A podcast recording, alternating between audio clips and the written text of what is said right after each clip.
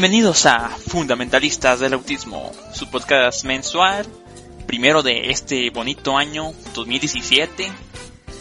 Y esta vez nos falta un integrante, espero que no sea mucha molestia. Pero como siempre, está nuestro buen argentino Nacho. ¿Cómo andan? ¿Cómo andan? El pequeño perezoso Antua. What up, yo? Nuestro pingo favorito, LNX. Hola. Y su servidor, Bash. Y sí, Semna no, no nos acompañó esta ocasión. Su novia lo regañó por atrapar jugando Honeypop. A lo mejor estaban en esas citas, la quinta cita creo que es. No estoy muy seguro. No lo va a extrañar. Oh, man, a lo mejor vienen por los jueguitos Spooky, ¿tú qué sabes? otro recién Como siempre partimos este podcast mencionando los juegos recientes del mes. Dedocráticamente, Nacho, ¿qué jugaste este mes? He estado jugando Dark Souls 2 en la versión Scholar of the First Sin, me la pasé al 100%, después también streamé un run un poquito más random. Estuve jugando Victor Brand, que es un action RPG bastante simplificado, que al inicio me gustó muchísimo y después como que cayó en picada, pero aún así decente. Después jugué Sonic Generations y Sonic Lost World. A ambos los streamé también, me gustaron, me los pasé ahí 100%, bien completista autista. Después estuve viendo el AGDQ y en una noche hicieron una carrera del Tetris with Cardcaptor Sakura Eternal Heart. Terminó esa parte de, del AGDQ, me puse a jugarlo, eran más o menos dos y media de la noche y no paré hasta las cinco y media, incluyendo un stream de dos horas de por medio. Después, eh, varios de la comunidad empezamos a jugar Street Fighter Alpha 3. Yo me enganché con la versión Max de PSP, que no me encanta, pero creo que es la versión más decente del juego, así que lo estuve jugando bastante. Y por último, ayer me, terminé al fin, después de estirarlo por no sé cuánto tiempo, y también streamé el primer cuarto del juego.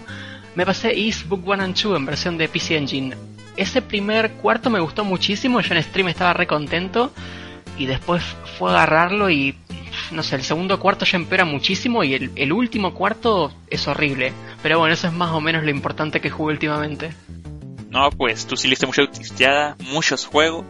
Bien hecho, Anto. Nacho. ya estás como Alan, que piensa que soy Antua. El Antua argentino, man. y hablando de Antua, Antua, ¿qué jugaste? Nada, next. No, no es cierto. De realmente no jugué nada, si se puede decir se me bajó el autismo. Estoy viendo más series. si cuenta, no sé si cuenta aquí eso. Eh, vi Mr. Robot, eh, está muy buena. no, no te creas. También jugué Rivals of Fire. Es, es como un Smash Indie, pero no me comenzó tanto. No, está tan está, o sea, está muy bueno, tiene mecánicas de melee, pero está más o menos para tirar desmadre. O sea, tiene online, ya es algo bueno, pues bueno. ¿No te ibas a ir al torneo Smash, chabón? ¿Qué pasó? Lo cancelaron por las por las manifestaciones del gasolinazo, ya ves, Lord Peñita haciéndola de pedo siempre. De hecho, hoy los sábados hacen cosas, pero iba a ser en casa de un tipo y como que no te conozco, no voy a ir. y así. Tú y tu Mili, Antoine. Tú y tu Mili. Está, bueno, ahorita está el torneo de Genesis 4, lo estaba viendo antes de estar en el podcast. Muy bien, el NX. ¿Tú qué jugaste este mes? Igual que Nacho, jugué varias cosas. Estuve en lo de eh, Street Fighter Alpha 3. Creo que le empecé a hacer viral. También estuve en el stream de Nacho de Sakura Card Captor. Me gustó bastante la mecánica del Tetris, que se, se basa en el Tetris Grandmaster. Estuve jugando Doom, el nuevo. No me mega encantó, está muy bien, pero no me mega encantó. Primero porque en consola marea un poquito por el blur. Segundo porque la dificultad no funciona como en, en, el Doom original y tampoco el diseño de nivel es tan bueno. Hay mucho plataformeo y la verdad no me agrada tanto el plataformeo en Doom. Pero está bien, o sea, es, un buen juego. De hecho, si lo pueden jugar en, PC, creo que es la mejor opción que tienen igual y no se marean tanto con esa versión. También me subí al tren del Isaac, que ahorita anda medio fuerte con eso de que sacaron el mod de Afterbirth Plus. Pero a mí no me gustó desde Afterbirth, entonces estoy jugando Renacido normal. Muy disfrutable, muy disfrutable, siempre como que ya estaba en el punto el juego en, en, en, el primer release. Hace poquito empecé a jugar la última demo de Nioh. Balancearon bastantes cosas, algunas mecánicas las cambiaron poquito, las pusieron tras de compra de habilidades, como es la de recuperar ki cuando esquivas. Lo cambiaron un poquito, pero sigue funcionando más o menos igual que co- como funcionaba en, en la beta. También como Semna estuve jugando Honey Pop. Está, está bueno el, la parte de los puzzles. las morras no tienen mucha personalidad, pero igual y si les laten ese tipo de juegos, está muy disfrutable. Eso me dio inclusive más sed de juegos puzzle, así que me puse a jugar Puyo Puyo en, en el 3DS. Puyo Puyo con Tetris. Más Puyo Puyo que otra cosa. Y como que ya le estoy agarrando el, el gusto a ese juego en particular. Hacer cadenas eh, se siente muy bien en ese juego. Por último, de los que estuve jugando en, los, en, en estos días y la verdad recomiendo 100% es Capitán Toad. Es el juego más comfy que he jugado en meses. En meses. Sería más o menos todo lo que he jugado en este último mes. ¿Tienes Wii U? No. Exacto. Exacto. Muy bien, yo por mi parte no jugué mucho. Jugué en Plus Plus. Ah, si no sé si recuerdan, hace mucho tiempo había un juego Flash que se llamaba N, también conocido como The Wave the Ninja. Es un plataformer un tanto difícil. La versión en Plus Plus agrega muchos niveles. De hecho, en total son 1500 niveles single player porque hay un más de multiplayer. También jugué un poco de Geometry Dash porque le agregaron unas cositas creo que hace una semana. Es decente si les gustan los autoscroll muy movidos, lo recomiendo. Creo que autoscrolls y jugar no le va mucha gente. Y también jugué un poco más de Afterbirth. Afterbirth, me confundí. De Antibirth el mod que sacaron para Trevier normal. Ya estoy sacando muchos logros. Todavía me está dando lata un personaje. Ya hice la parte de The Lost. Me salió la primera, estoy muy sorprendido y muy agradecido por eso. Y por último, jugué un poco, pero un poco de Rocky and Pocky. No sé cómo explicarlo, es como un, un shooter, pero tú dices cuándo moverte. También tienes habilidades para esquivar y hay ciertos juegos que cambian tu forma de jugar. Eso sí, el juego es Git Good, pero tampoco es tan difícil porque si mueres tienes técnicamente tienes continuos infinitos. Si mueres es- inicias desde el principio del estadio. Eso sí, la dificultad aumenta muy drásticamente en el segundo nivel, pero feo. Y eso sería lo que yo jugué en el mes. Ahora vamos a pasar a nuestra, por así decirlo, segmento más un tanto relevante. Por milagrosa vez que esto sea, siempre me ha tocado último en los tres últimos podcasts. Ahora me toca primero. Y yo voy a hablarles de un juego que es uno de los que más me gusta de la saga. Es uno de los primeros juegos que me atrapó un poco en el que es aventura y exploración. Yo les voy a hablar de The Legend of Zelda, A Link to the Past.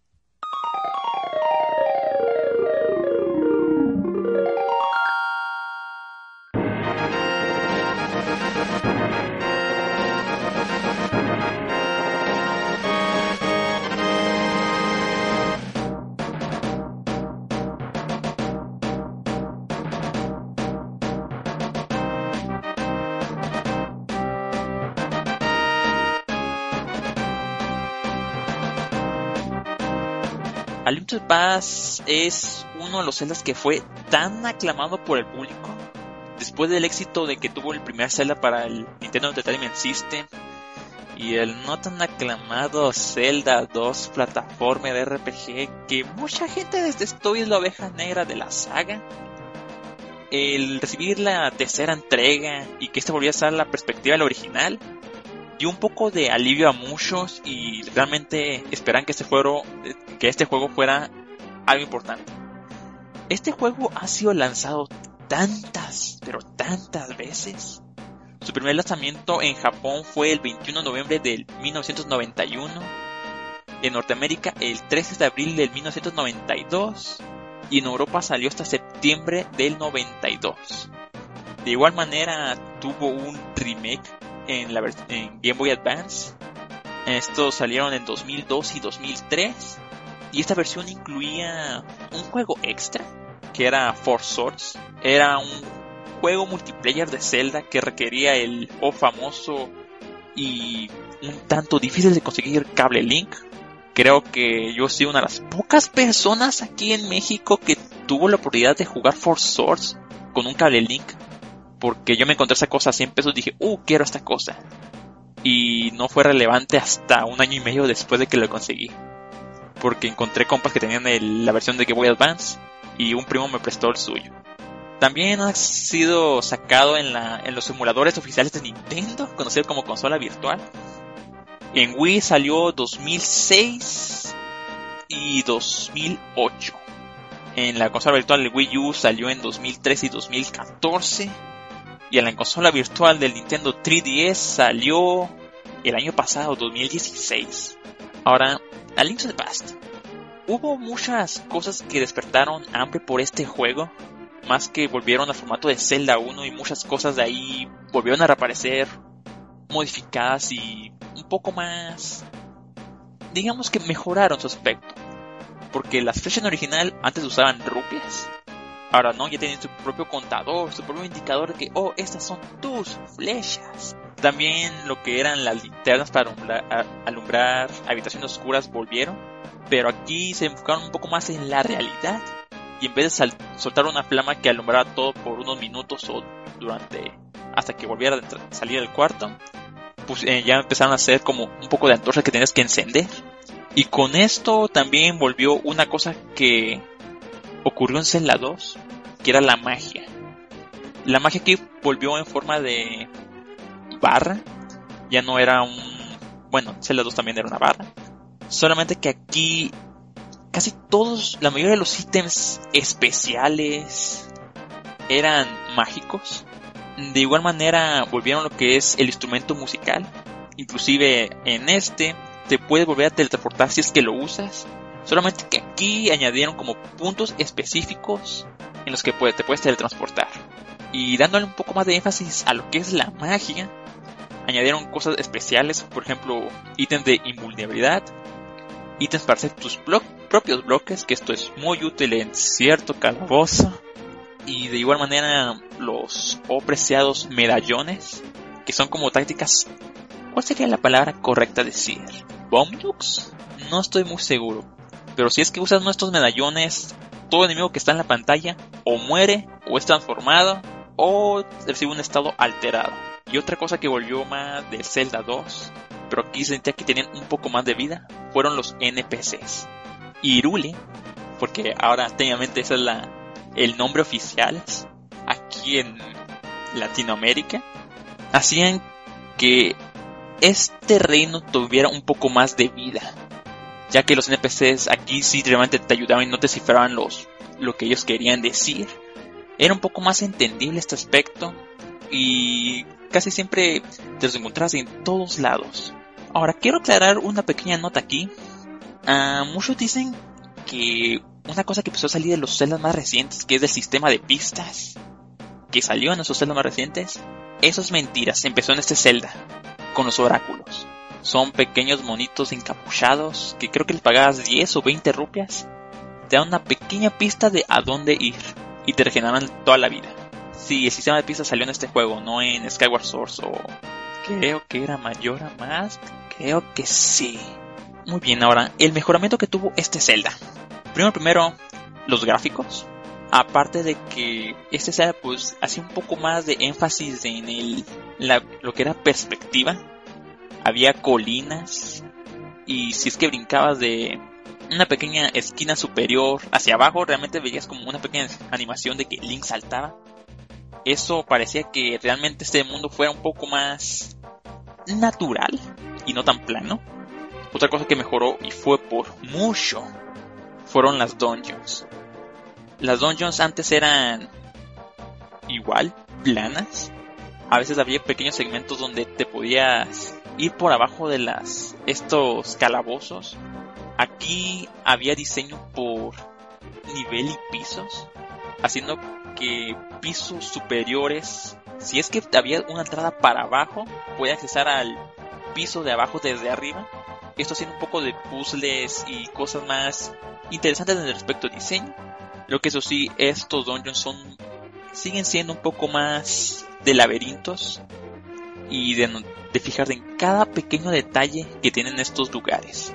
Una cosa que también tu problemáticas de Zelda es un diseño lineal y voy a decirlo sí un poco. A Link to the Past es lineal los primeros cinco templos. Las primeras cinco dungeons son muy lineales. Después de eso, en el mundo oscuro, eh, hay unos los cristales empiezan a tener números. La gente cree que es ese es el orden que debe seguir. La verdad es que no, yo interpreto más eso como el Zelda original, que eran los niveles, la dificultad. Porque en el mundo oscuro, después de pasar el calabozo 1, te podías ir al 3, 4 o 2. Si es que te vas por el 4, puedes accesar al 6. Si es que te vas por el 3, puedes accesar al 5. Si es que pasas del 6, puedes irte al 7. El aspecto lineal del juego realmente se nota mucho en el principio. Porque primero tienes que ir al primer calabozo para recibir un ítem que te permite ir por un ítem que te permite ir al segundo calabozo que te da el ítem para ir al tercer calabozo. Y es obligatoriamente el primer calabozo del mundo oscuro. Sí, Zelda empieza muy lineal, pero si exploras un poco y empiezas a experimentar cosas, notas que sí, pero no es lineal. La verdad es que te deja mucha exploración, pero depende mucho de ti y si quieres hacerlo en el momento en que quieras hacerlo. Mencioné que en la versión de Game Boy había la versión de Four Swords. También esa versión tenía un templo especial, que era el templo Four Swords. Estos, para accesar a él, recuerdo que tenías que pasar el juego de Four Swords de multiplayer y creo que tener ciertas medallas. No recuerdo muy bien. El calabozo era interesante y había cinco jefes.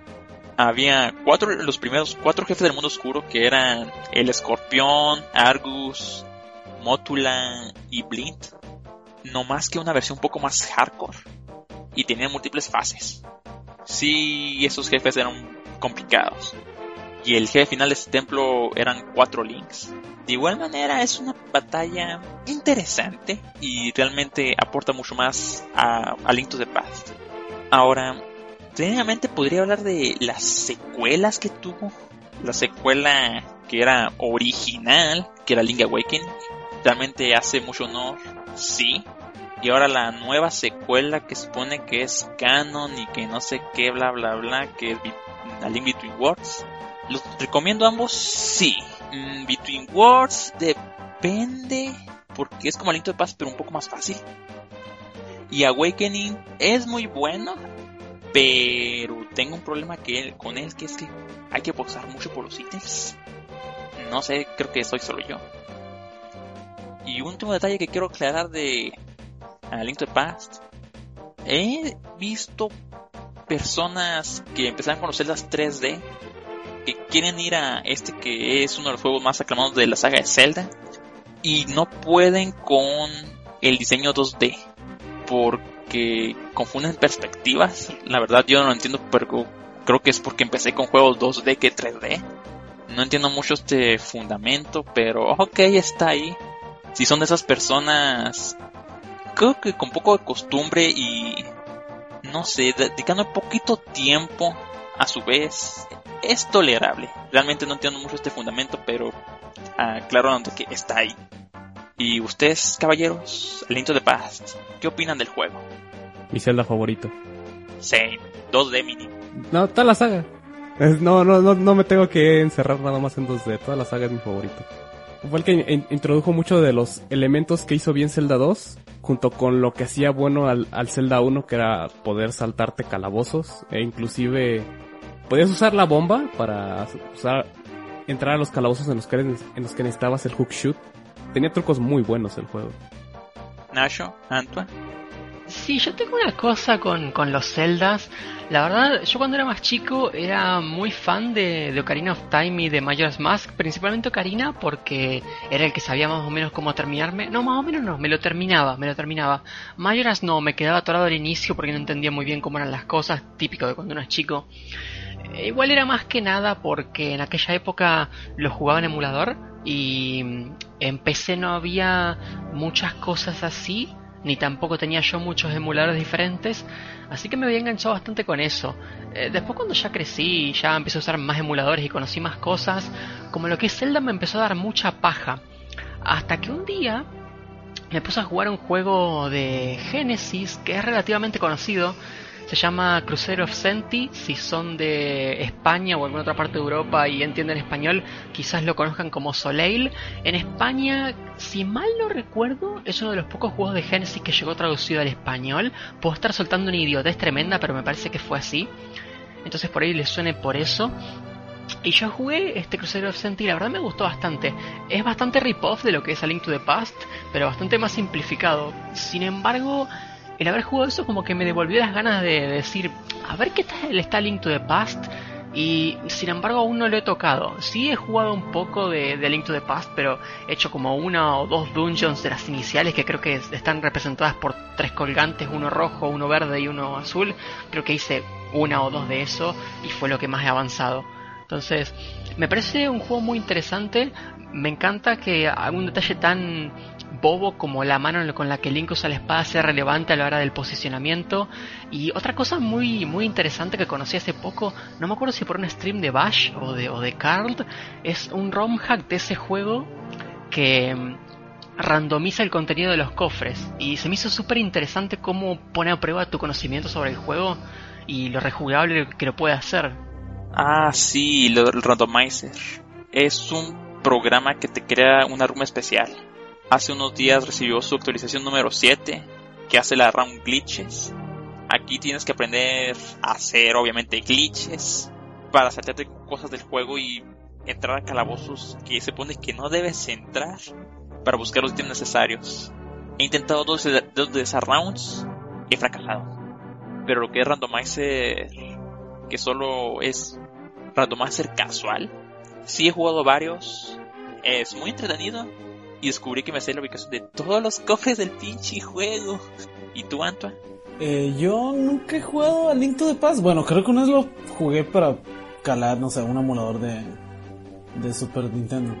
Eh, pero nunca he jugado a Link to the. Sí, me han dado ganas porque digo, eh, juegos así, este, eh, de Zelda de arribita, isométricos, eh, nunca los he jugado mucho. Creo que no recuerdo alguno, nada más el primero pero no, no llegué muy lejos.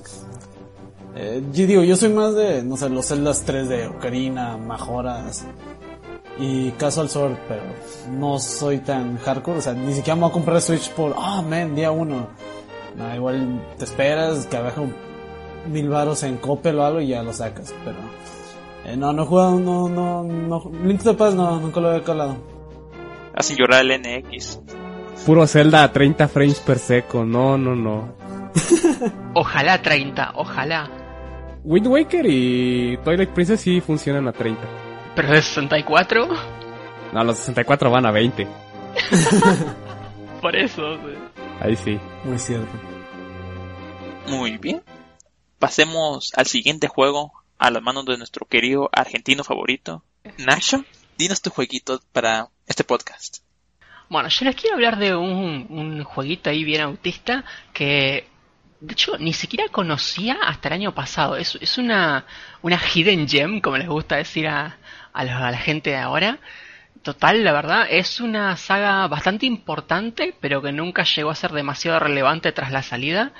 Y este juego que me parece lo mejor que tiene la saga con diferencia, pasó totalmente desapercibido, especialmente porque salió solamente en Japón.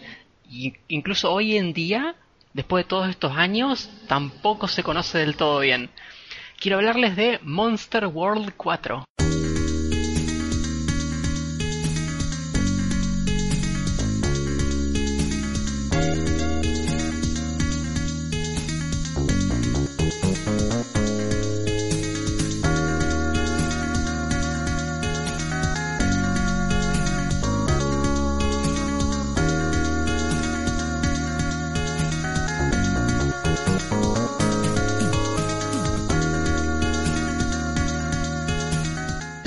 Wonder Boy, desarrollada por Weston Beat Entertainment, comienza muchos años antes de Monster World 4 con el juego homónimo a la saga Wonder Boy, lanzado en 1986. Es un juego de arcade, de, plataformas. Y de ahí en más hubo dos caminos diferentes, no, no se mantuvo en esa sola línea. Existió la línea clásica de Wonder Boy que compartía más o menos la filosofía del juego original y luego se creó la subserie Monster World, de la que como se pueden imaginar Monster World 4 es parte. Esta subserie Monster World es de juegos de acción RPG y fue iniciada con el segundo juego de la saga Wonder Boy, que es Wonder Boy in Monsterland de 1988, dos años después de, del Wonder Boy del 86. Además, ya como un punto aparte, los digo para que la gente por ahí se ubique porque es un juego popular, Houston Soft, la gente que es muy conocida por el tema de PC Engine y demás, obtuvo derechos para hacer ports del Wonder Boy original pero no lo lanzaron como Wonder Boy, lo lanzaron con un protagonista nuevo como Adventure Island, en también 1986, mismo año del Wonder Boy original. Eh, Adventure Island yo creo que es hasta más conocido que Wonder Boy, especialmente para la gente que no puede estar escuchando, ya que este podcast, según las métricas, se escucha bastante en México, así que, dada la NES, yo creo que mucha gente conoce Adventure Island y no tanto Wonder Boy, que se tendría que conocer por arcades viejas o por haberlo jugado en Master System. Pero sí, el, el, Adventure Island original es básicamente un reskin del primer Wonder Boy. Y algo curioso porque de ahí en más Adventure Island pasaría a ser casi una saga más fiel al Wonder Boy original que la misma saga Wonder Boy. Volviendo a lo que nos ocupa hoy, Monster World 4 fue lanzado en 1994 como exclusivo japonés de la Mega Drive, o sea que no salió de aquel país. Es parte de la subserie Monster World, como les comentaba, y la última entrega de Wonder Boy en general. Aún así, Monster World 4 es un juego algo diferente, puesto que la parte RPG que caracterizaba la subserie la simplificaron bastante, haciendo resaltar muchísimo más la parte de acción plataformas. Por decir cosas, no sé, ya no hay múltiples ciudades que, visitar, eh, no hay mucho espacio fuera de dungeons que explorar, el escudo deja de funcionar de manera automática para tener que activarlo manualmente, eh, nuestro personaje ya no posee magia, así que tenemos que eh, enfrentar todo con espada y solamente espada porque en otros Monster Worlds podíamos elegir diferentes tipos de armas, por ejemplo una lanza, en este es pura espada curva y nada más. Ahora, todo esto que estoy comentando parecería negativa, pero a costa de todo esto, el plataformero es el mejor en la serie y las dungeons se vuelven no solamente más largas, sino también más elaboradas, así que también gana a costa de todo eso. Monster World 4 es el único juego en la serie que nos hace llamar Wonder Boy y quizás sea por el hecho de que por única vez en la serie la protagonista es una mujer de nombre Aya. Sin embargo, la historia es más o menos la misma de siempre. Aya abandona su ciudad en el desierto que se llama Astafan Village para emprender su viaje como guerrera. Para mm, convertirse en guerrera, tiene que superar una dungeon conocida como Tower of Silence, que está cerca de, su hogar en el desierto, obtener una lámpara mágica y con la ayuda del genio en la lámpara mágica, presentarse ante la reina para completar su juramento como, como guerrera. La reina vive en la ciudad que se llama Rapadagna y si exploramos un poco esta ciudad una vez llegamos, nos enteramos de que mm, hay un serio problema con los monstruos. De hecho, cuando nos presentamos ante la reina eh, y hacemos el juramento para ser guerrera, tras el consejo de un guardia de la reina, la dicha decide encargarnos la misión de salvar los cuatro espíritus que protegen estas tierras, porque aparentemente eso es lo que está causando problemas con los monstruos. En Rapadagna podemos encontrar una estatua en el parque central, que es cuando caemos del cielo, me parece, si mal no recuerdo que caíamos del cielo cuando llegamos a Rapadagna, pero bueno, aparecemos en esa zona central y hay, una, hay como una fuente estatua que es donde nos podemos curar rezándole a los dioses. Eh, sin embargo, uno pensaría que este es el, el, espacio de guardado por lo que estoy describiendo, pero no. El espacio de guardado se encuentra justo al lado y es un viejito que no me acuerdo cómo se le dice en la traducción hecha por fans, pero en la traducción oficial me parece que se dice el Sage of Save, como el sabio de, del salvado. Y ese viejito que te lo puedes encontrar incluso en Dungeons es, es la persona con la que salvas eh, dentro de solamente dos que tenés disponibles. Bueno, quitando esta zona central con el, lugar para curarse y guardar, si vamos a la derecha, tenemos todo lo que es la ciudad de Rapadagna, con, no sé, NPCs que andan por ahí y podés interactuar con ellos, personajes a los que les podés vender cosas, tiendas en las cuales podés comprar eh, equipo o items. Y si en vez de ir a la derecha nos vamos a la izquierda, tenemos no solamente el castillo de la reina, no sé qué dirección dije, creo que me equivoqué. Si vamos a la izquierda, vamos a, además del castillo de la reina que mencioné antes, nos encontramos con, siguiendo a la izquierda, un templo que es en el cual se acceden cuatro de las dungeons más importantes del juego. El control de juego es bastante simple, los tres botones principales del control de Mega se usan para atacar, saltar y por último llamar tu papelogo, que es una criatura voladora que crece conforme avanza la historia ganando nuevas habilidades que en muchas ocasiones son vitales para progresar en las dungeons. Como pueden deducir por lo que digo, el control de 6 botones de la Mega no es necesario para esto, ni siquiera el botón Mode sirve para algo. Luego con el término de las acciones, apretar dos veces izquierda o derecha nos permite correr eh, la dirección de arriba se usa para interactuar y la de abajo para levantar el escudo. Aunque si mal no recuerdo, cuando hay como una puerta marcada por debajo, también puedes apretar abajo para salir de, de la habitación en la que estás y aparecer en otra. Pero no estoy muy seguro de eso. Por último tenemos el botón de pausa que sirve para abrir el inventario donde podemos ver el equipo que tenemos, equipo del orden, no sé, espada, armadura, ese tipo de cosas, y usar ítems como, no sé, ítems de curación, eh, una poción especial que te cura todo, eh, quizás usar algún ítem para cumplir algún puzzle. Como pueden deducir, no estoy diciendo nada sobre equipar ítems y eso es porque cuando compras un ítem, se te, un, equipo, una pieza de equipo, mejor dicho, como una espada o algo así, se te ocupa automáticamente. Las las espadas y demás que vos comprás no se van guardando, sino que se reemplazan por, no sé si por la mejor o por la última que compraste. No lo he testeado eso. Con el dinero que encontramos en cofres o matando enemigos podemos comprar equipo dividido en espadas, armaduras y escudos, de los que estaba hablando antes. Eh, las armaduras determinan la cantidad de corazones rosas que tendremos como vida. Eh, los escudos ofrecen protección elemental o la capacidad de crear una barrera que nos vuelve inmunes luego de recibir daño. Y por último las espadas, además de reflejar el típico aumento de daño base que, que todos podemos imaginar, también solo algunas, no todas, tienen la capacidad de hacer daño crítico cada 5 golpes. Este daño crítico suele ser el doble, según tengo entendido, pero hay una espada en particular especial que, si mal no recuerdo, es muy barata y hace muy poco daño base, pero el daño crítico es muchas veces más que el doble. Durante el juego podemos encontrar, si exploramos, unos objetos llamados Life Drop, que son, a mi opinión, el principal aliciente para explorar todo lo posible. Cada que consigamos 10, ganamos un corazón celeste, diferentes a los corazones rosas, que solo podemos ganar eh, comprando mejor armadura. Los corazones celestes funcionan un poco diferente, no lo he testeado al máximo porque sinceramente en este juego podés conseguir una cantidad de vida ridícula, así que no sé bien cómo funciona, pero los corazones rosas, a pesar de estar arriba, son como tu barra de vida principal, y una vez te quiten esos corazones rosas, es que cada daño que recibas empieza a restar corazones celestes. En cuanto a las dungeons, cada una tiene alguna mecánica particular. Por ejemplo, en una debemos encontrar bombas explorando las secciones abiertas del mapa para así poder plantarlas frente a rocas enormes que cubren puertas y con eso abrimos más secciones de la dungeon para seguir buscando más bombas y continuar con el proceso. En otra, por ejemplo, que es mi favorita a pesar de que mucha gente la odia, el objetivo es encontrar 5 estatuas a lo largo del camino para luego ordenarlas siguiendo una serie de pistas. Esta dungeon en particular tiene como tres partes, si mal no recuerdo, y en cada parte hay cinco estatuas que son las mismas y tenemos que volver a buscarlas cada vez que iniciamos una dungeon nueva estas tres y la serie de pistas que tenemos que seguir para ubicarlas es diferente. Además, cada uno de estos niveles está asociado principalmente a un elemento. Por ejemplo, el de las bombas que comentaba antes tiene mucho fuego, el de las estatuas tiene mucho hielo y es útil, digamos, aprovechar el tema de los escudos elementales que comentaba antes porque sí puede determinar cómo ayuda la defensa.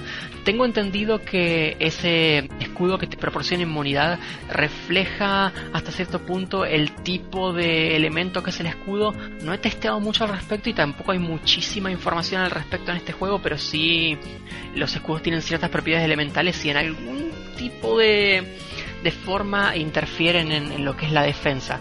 Desde luego, defendiéndote con el escudo puedes parar cualquier tipo de proyectil, no necesitas, por ejemplo, el escudo de rayo para parar un, ataque eléctrico, pero una vez que el escudo, que, que, el ataque te impacta, es cuando, según yo, por lo que he visto y he comprobado jugando, es cuando realmente se detona el tema de si un escudo es de ese elemento o no.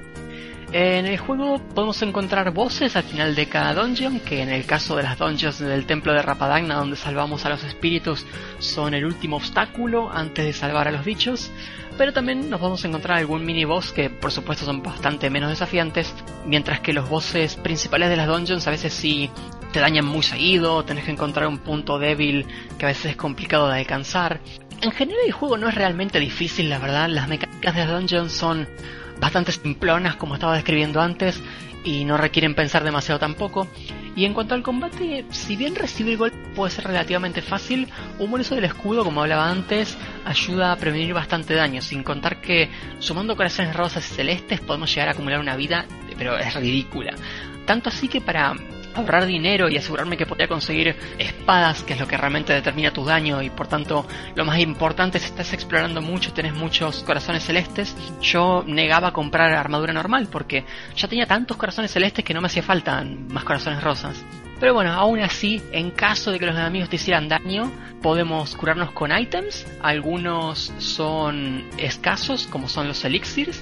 Estos son ítems Generalmente los conseguís en cofres, por ahí hay muy pocos en el juego, pero una vez lo usas, eh, te curan toda la vida. Y eh, si mal no recuerdo, tiene un slot específico, el elixir, que una vez lo usas, se queda vacío y espera el espacio de otro elixir. Si no, también nos podemos curar con unas hierbas que tampoco son súper comunes, si no las podemos comprar en Rapadagna ni nada. Los elixirs tampoco se pueden comprar en Rapadagna. Hay alguno en Rapadagna medio oculto, pero no se compran, se, buscan. Y estas hierbas que comentaba las, dropean los enemigos. El problema es que tenés una cantidad de slots limitados y en dungeons como la de hielo en las cuales tenés que llevar con, con vos cinco estatuas todo el tiempo, tenés muy poco espacio para llevar hierbas. Y las hierbas son bastante malas para curar, creo que te curan tres corazones o algo así. Lo bueno es que una vez que la usas, se te limpia ese slot del inventario. Y además de eso, además de dropear dinero, los enemigos te pueden dropear algún corazón celeste. Como comentaba, el tema de la vida rosa y celeste es poco intuitivo, así que así como no sabía yo exactamente cómo funcionaba del todo bien la vida celeste, tampoco sé si la vida que dropean los enemigos o las hierbas que puedes usar para curarte te curan los corazones celestes. Los elixires puedo asegurar que lo hacen, te curan tanto la vida rosa como la celeste, pero el resto de ítems de curación que son las hierbas y los corazones rosas normales que tiran los enemigos, la verdad lo desconozco. Afortunadamente, como digo, el juego no es tan complicado y puedes sumar una cantidad de vida ridícula. Y hay otra cosa, cuando derrotas a un boss te curan del todo, así que te sale un corazón enorme y eso te cura del todo. Así que después de un boss siempre vamos a estar full. Ya para ir cerrando con mi sección, como mencioné, la versión original del juego fue lanzada para Mega Drive en el 94, exclusiva para Japón, pero no fue la única versión que salió. Salió para PlayStation 2 en el volumen número 29 de Sega Ages, sumado a los otros 5 juegos de la saga. O sea que los 6 juegos de la saga Wonder Boy, tanto plataformas como la, la saga, la subsaga, te venían en esa colección. Y no solo te venía una versión de cada juego, sino que te venían múltiples de algunos, siempre y cuando hayan salido en hardware de Sega, ya sea consolas o placas arcade, sumando un total de 12 juegos. Eh, lastimosamente esta versión de Play 2 también salió únicamente en Japón, así que en estas tierras no se podía jugar si no tienen muy en claro qué es Sega Ages, Sega Ages son las colecciones que lanzó Sega para Play 2. Había una colección de Fantasy Star, por ejemplo, esta de Wonder Boy, había una colección de, de Treasure, había muchísimas, había una que tenía el, el Panzer Dragon, imagino que había alguna de Sonic también. Al fin, casi 20 años después, el juego recibió traducción oficial en 2012 y se puso a la venta de manera digital en Xbox 360, PlayStation 3 y Wii. Y digo traducción oficial porque hay una traducción hecha por fans lanzada muchos años antes, específicamente 10, en el año 2002, 8 años después de la release, se lanzó una traducción hecha por fans y la verdad yo la recomiendo muchísimo. No es necesario que se vayan por la versión oficial. La versión oficial sí es más fiel. Tiene, tiene algunos detallecitos que están mejores, pero sinceramente la, la traducción hecha por fans está muy muy buena y no, no tuve un problema jugándola. Bueno, ya pasando a mis compañeros, Sé que el NX la jugó, específicamente a, a, Monster World 4, así que me gustaría que me comente qué opina. Sí, jugué el primer calabozo. Nada más tengo una, una queja con el juego hasta este momento, y es el hecho de que toda la música es el remix de la misma rola. No sé hasta qué punto del juego es, pero sí llegó un momento en el cual tuve que descansar un poquito. Nah, luego cambia, luego cambia. Sí, porque luego no es, no es muy, no es muy larga la, la melodía, entonces sí estás escuchando el loop muchas veces, por lo menos en el primer calabozo. entre lo que llegas a, pasas de la ciudad al calabozo, sí la escuchas muchas, muchas veces. Y como decía Nacho, hay mini jefes y si llegas y no sabes absolutamente nada del juego, pasas la primera parte del calabozo, es sencilla, no por nada eh, Nacho está aquí promocionando el juego, es muy disfrutable, a pesar de ser sencilla. Vences al mini jefe y dices, bien, ya terminé con el calabozo y no, sigue. E inclusive la segunda parte del calabozo casi siempre es un poquito más retadora en cuanto al plataformeo, para culminar en un jefe que realmente pues prueba tus habilidades un poquito. No es nada más de párate enfrente y pégale. Si tienes que pensar un poquito si no, si, si no tienes este, muchos corazones celestes, si por alguna razón no, no tienes o si eres muy descuidado.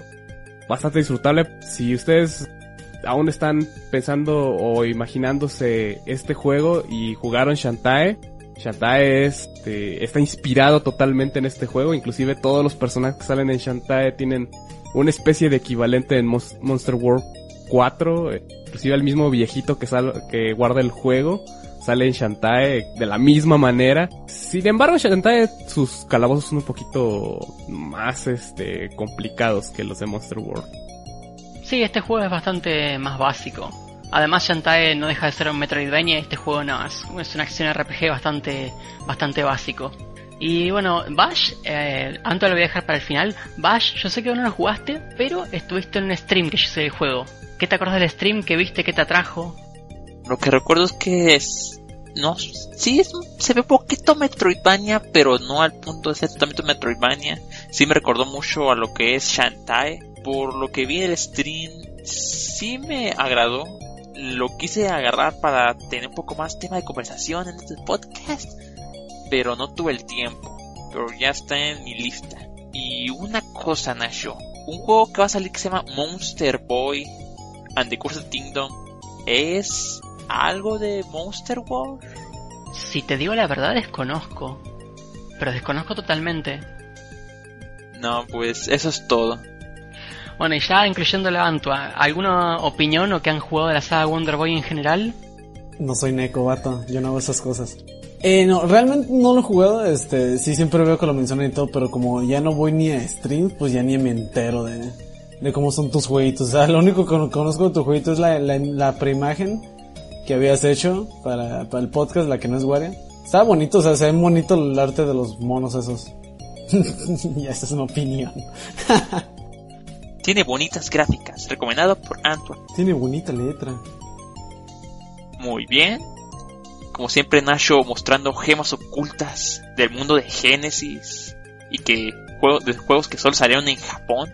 Es nuestro argentino favorito.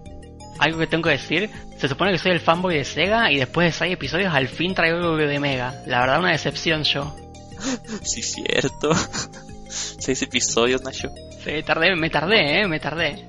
Muy bien, y con esa nota al lado, vamos a nuestro siguiente juego de las manos de nuestro pingu favorito, LNX. Dinos, Dude, ¿qué juego nos traes esta misión? El día de hoy les voy a hablar de un juego muy bonito, relajante, con gran diseño de nivel y una personalidad cautivante. En mi opinión, el mejor de su serie. Una serie en el que el personaje principal, naciendo como un enemigo, consiguió sus propios juegos, involucrando un montón de aventuras locas, así es. Les hablo de Wario Land 4.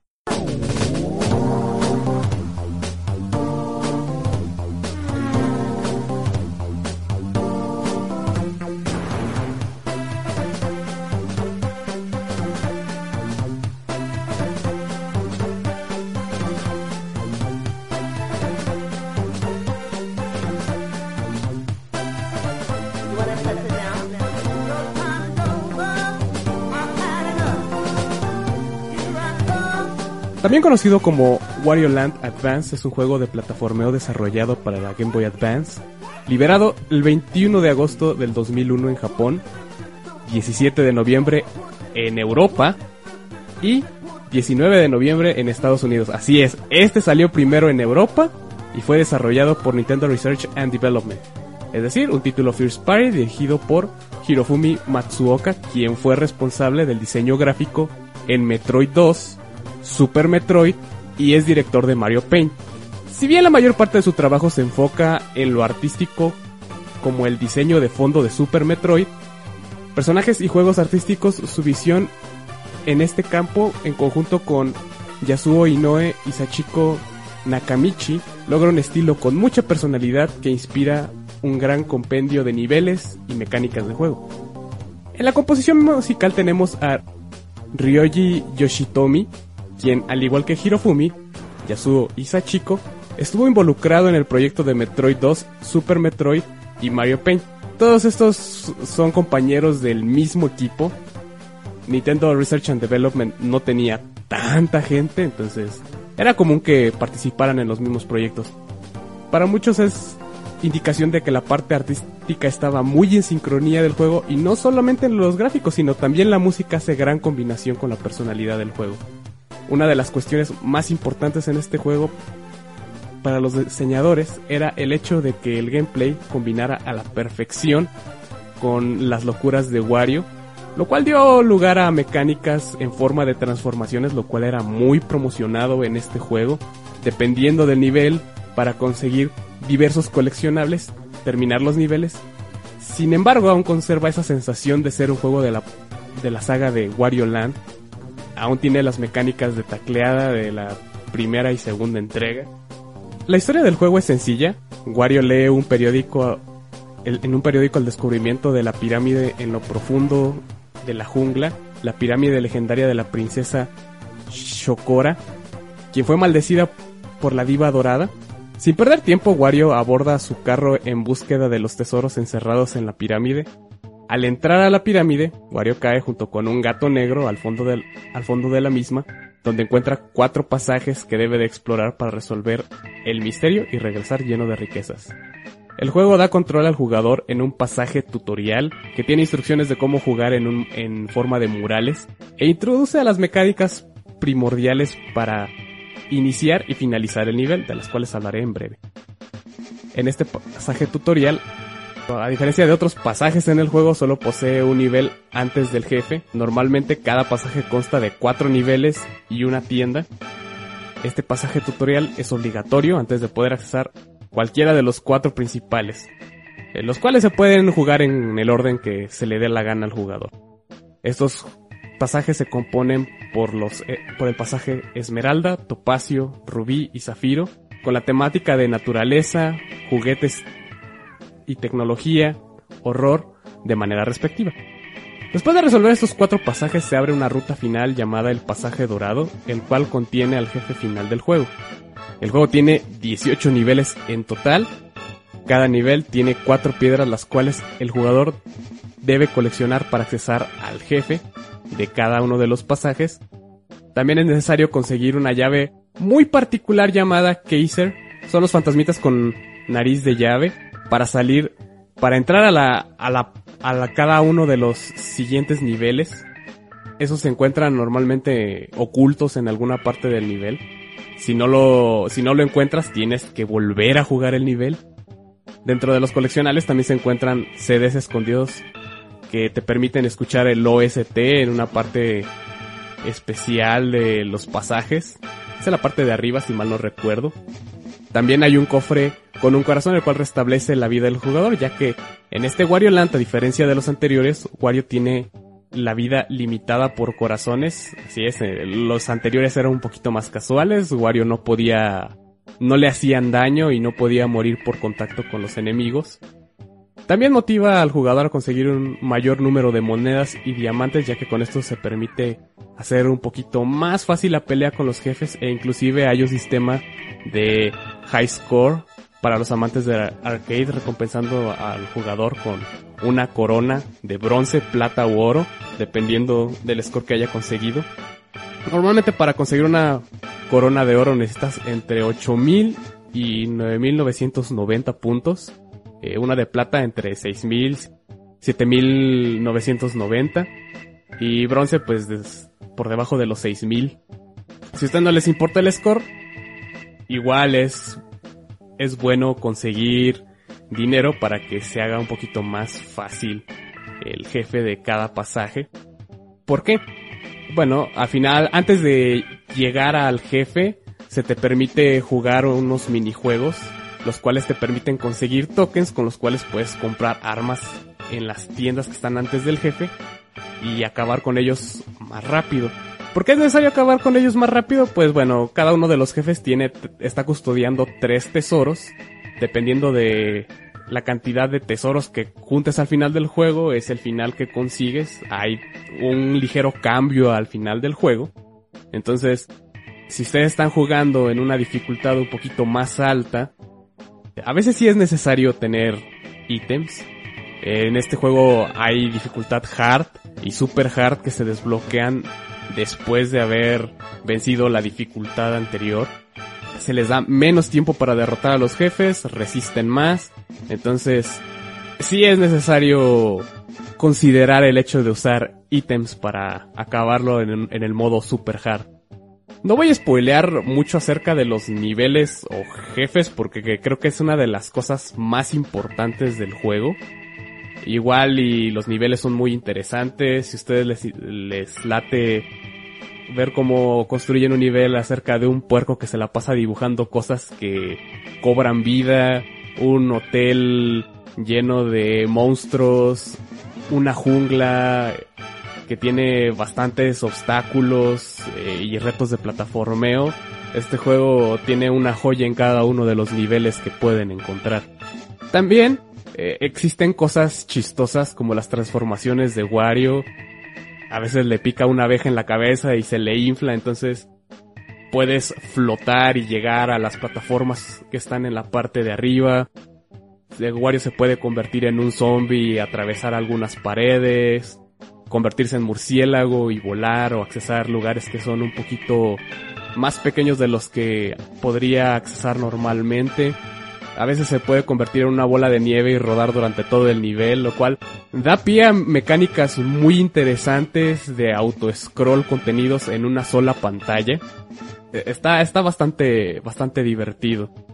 También hay transformaciones que te ayudan a derrotar a los jefes. Ah, por ejemplo, si le cae un martillo en la cabeza a Wario, empieza a rebotar, rebotar como si fuera un resorte y puedes brincar una, a una altura bastante considerable e inclusive eso puede romper bloques o hacer daño.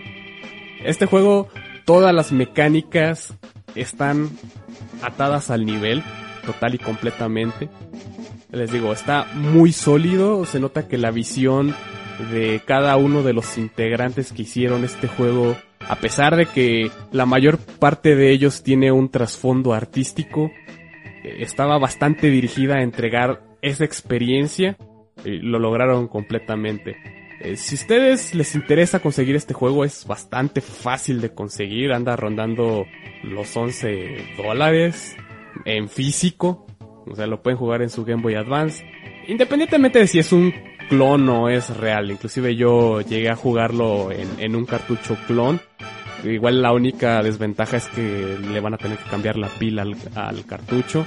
Si les da flojera eh, meterse a eBay, Mercado Libre o cualquiera de esos lugares, la eStore lo sacó también hace unos uno o dos años, no recuerdo bien. Se puede adquirir en el Wii U y en el 3DS. Se juega bastante bien. Hace una semana estaba jugándolo y no hay, no hay mayor problema. Eh, no sé si mis compañeros han jugado Wario Land, ¿qué opinan? ¿Tienen alguna pregunta al respecto? Eh, pues bueno, este, yo sí jugué eh, Wario Land 4. De hecho, la primera vez que lo jugué me lo prestó un amigo en la secundaria. Eh, el profesor me dijo, ah, todo este, te voy a prestar un juego, está chido, es de Wario. Yo, ¿qué? ¿Un juego de Wario, hermano? ¿Eso existe? Yo puro Mario, aquí tengo mi, mi Nintendo 64 y todo. Y yo no sabía que había juegos de Wario y dije, Land 4, ¿qué onda? Es el 4. No conozco los anteriores, pero bueno. Ya lo jugué en mi Advance Speed. Porque lo único que tenía yo en ese tiempo creo que era un juego Terminator, un juego Terminator de la película, basado en la película 3, muy malo por cierto. Y por como un rojo fuego. Y fue una buena, un préstamo que me hicieron, me gustó bastante. Era un, un plataforma un poquito diferente a lo que yo había jugado en la época, no sé, en secundaria, ¿cuántos años tienes? Este, 13, 14. Y mi secundaria, no sé, fue en el 2005, 6 por ahí. Una cosa horrible. Pero total fue de las cosas, de las mejores cositas que jugué en, en secundaria. La verdad no me acuerdo mucho de lo que jugué, pero me gustó bastante el juego, me pareció muy interesante. Es muy, es muy entretenido para viajes confis, no sé, en carretera y todo eso lo llevo a jugar. Mm, la neta se lo hubiera clavado a mi amigo porque ese vato no era mucho de juegos, nada más era como de... No, bueno, sí digo, usted juega Age, Age of Mythology y eso, pero a mí... Y después se hicieron medio caso mis amiguitos de la secu. Mm, pero bueno. Sí, es un juego muy padre, de to que todavía se disfruta, que todavía lo puedo llegar a disfrutar si lo vuelvo a jugar. Digo, la última vez que lo jugué fue, mm, no sé, años, hace dos, tres años. En el emulador porque ya no lo... Lo quería conseguir en, en Game Boy Advance, pero no sé cuánto tiempo está ahorita. Supongo que a estar medio caro, no estaré muy seguro. 11 dólares. ¿11 dólares? Luis, pero en pesitos, acá en Tianguis. Hay máximo unos 300 pesos usados. Sí, es que no lo, no lo vi en el Tianguis. Bueno, ya ni he ido al Tianguis, ¿verdad? Pero bueno. La última vez que fui no, no lo vi. Pero igual si lo consigo, sí, estaría bueno. Sí, es un juego que puedes agarrar, jugarlo y no necesitas coleccionar todo, no es obligatorio y también la dificultad normal no es, no está muy difícil, así que digas, eh, no puedo pasarlo, no. Es muy disfrutable. Bueno, creo que lo iba a completar en hard en su tiempo. ¿Sabes que está bien chill? También los minijuegos. Con los que consigues los tokens, que pasa... Eres como el de Google del dinosaurio que salta los cactus. Exactamente. Eh, eh, como ese es uno de los minijuegos, otro en el cual este bateas pelotas de béisbol y otro en el que oh, el de béisbol. te piden una combinación para una cara y lo tienes que la, tienes que poner como te la mostraron. Sí, ese tipo minijuego Mario Party. Chingón. ¿Y tú, Nacho? A ver, yo lo jugué recientemente por primera vez. Eh, Anto comentó que en su momento no sabía que, existían juegos de Wario. Yo sabía de la saga eh, Mario Land y me enteré de los juegos de Wario en la época en que el empezó a subir su serie del juego a YouTube. Lo probé, lo tenía hace mucho, como decirlo, algún día lo jugaré y lo probé recién ahora por el podcast. Y la verdad, mucho, mucho no me gustó. Eh, primero el control se me hizo un, un poquito raro. Jugué toda esa eh, parte inicial que hace bastante bien de tutorial, la verdad, sin adecuarme muy bien a los controles. Y luego, una vez salís de la parte inicial, te dan cuatro puertas que creo que puedes entrar a absolutamente cualquiera. Si mal no recuerdo, tras nombres de gemas. Por ejemplo, yo jugué una que creo que era la puerta Zafiro, era la de color azul, cuyo primer nivel involucra transformarse en, murciélago y zombie. Y jugué creo que dos niveles de ahí. Y no me gustó demasiado.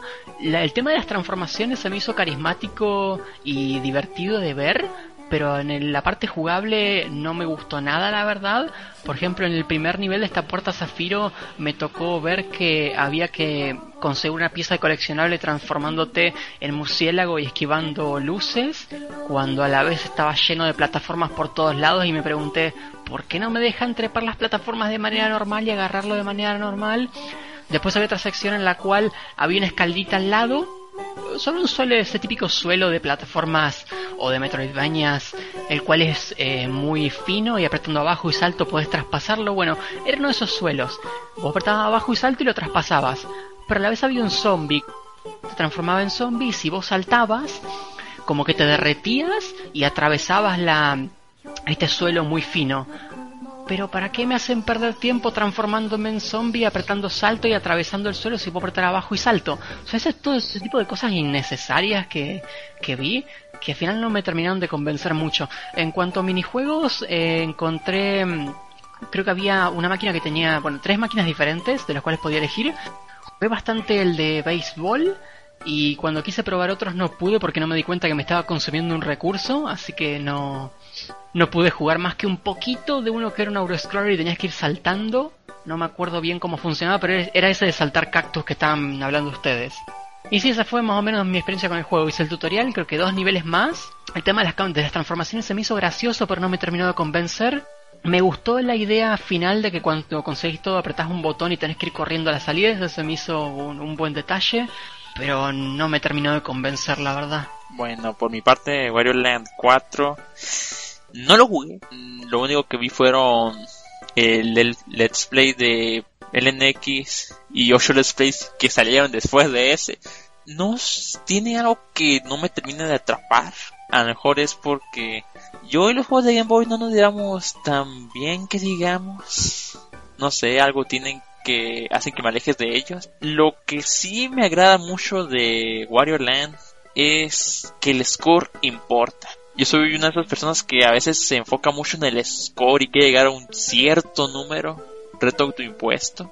Y creo que es uno de los últimos que vi que tomaba importancia el score. Creo recordar que era uno de los últimos. No estoy muy seguro. Pero si no, no juego mucho Wario Land 4. Sí, igual y hay personas a las cuales no les gusta tanto la mecánica de que tengas que salir en tiempo límite del, del nivel.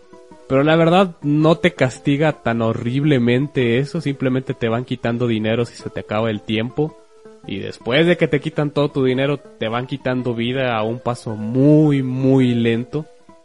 Tiene, tiene esa, esa parte para quienes les gusta el score y tiene la otra parte para las personas que no, no les agrada tanto la idea y les da igual. O sea, balancearon un poquito el juego. Igual, como dice Nacho, algunas transformaciones son un poquito más tediosas que otras. Y, se nota en, en ese pasaje que hizo Nacho en el del hotel del, del horror, que la verdad también no es mi nivel favorito. Creo que la, la mecánica es un poquito más acerca de encontrar los, los diamantes ahí si te importa el score, porque si no es bastante... Puedes hacerlo sin transformarte.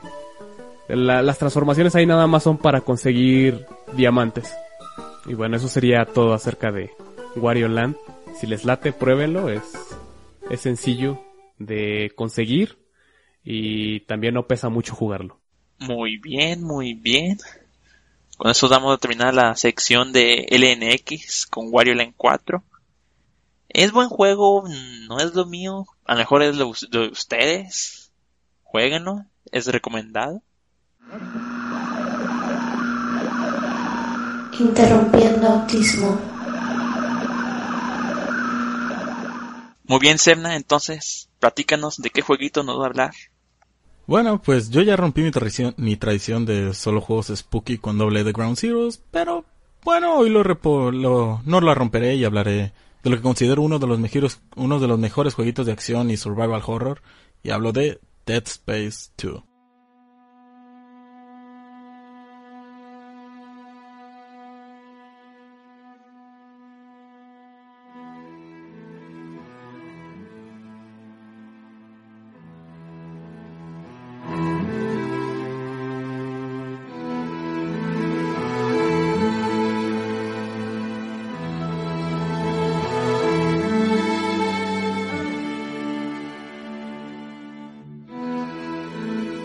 Dead Space 2, como comentaba, es un juego de survival horror con acción en tercera persona, es secuela de Dead Space 1, obviamente.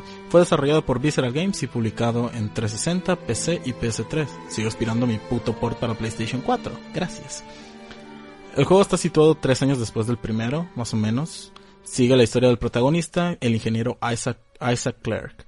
Un ingeniero que por azares del destino terminó involucrado en unos monstruos mutantes espaciales llamados necromorfos estos enemigos son unos aliens o parásitos, sinceramente no tengo idea, que toman a los humanos como huésped, los destruyen por dentro para crear un humanoide que tiene cuatro brazos, antenas y putas jabalinas como brazos. O un enemigo que tiene una mierda amarillenta que explota. Hay distintos tipos de enemigos.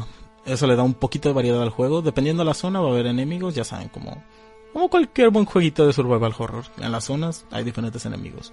Centrémonos en la jugabilidad ahora. En el juego controlas al personaje principal viéndolo desde tercera persona a lo Resident Evil 4. Y no se sorprendan con la similitud al juego cuando lo lleguen a probar porque los, los tipos del estudio eran super fans de Resident Evil 4. Las armas principales puedes cambiarlas en cierta manera, tienen mejoras y todo eso como cualquier juego moderno o estilo Resident Evil 4, pero en este caso se usan unas cosas llamadas nodos en las cuales puedes modificar las armas en unas que son estilo workbench o cosas de ingenieros, sinceramente no sé. Y las puedes ir mejorando para que disparen más, disparen más fuerte, recargues más rápido. Y hay armas repartidas en el juego. Más que nada repartidas las tienes que ir comprando. Cuando llegas a diferentes zonas puedes adquirirlas. Estilo Resident Evil 4 como decía. Las armas son pura ingeniería. Literal, haciendo alusión a que Isaac es un ingeniero de la nave, era un ingeniero de naves y que puede fabricar armas con pedacera de la nave. Por si tenían duda de, que el güey estuviera a la altura de ser protagonista de Survival Horror, las armas van de, de una pistola de plasma, la cual crea a partir de, de una máquina de operaciones hasta un lanzallamas que, bueno, para lo que sea que usen un puto lanzallamas en una nave espacial. El juego cuenta con dos botones de ataque melee. Como el personaje está en el espacio y es necesario que viste una armadura estilo Iron Man para que los ojos no le salgan volando por, la, por las cuencas cuando falta oxígeno, el juego cuenta con dos, dos botones. El cual el primero es para un golpe, para que puedas meterle una putiza al- a los enemigos por si te llegas a quedar sin balas. Y uno que es patadas para poder cercenar a los enemigos en el piso para conseguir ítems.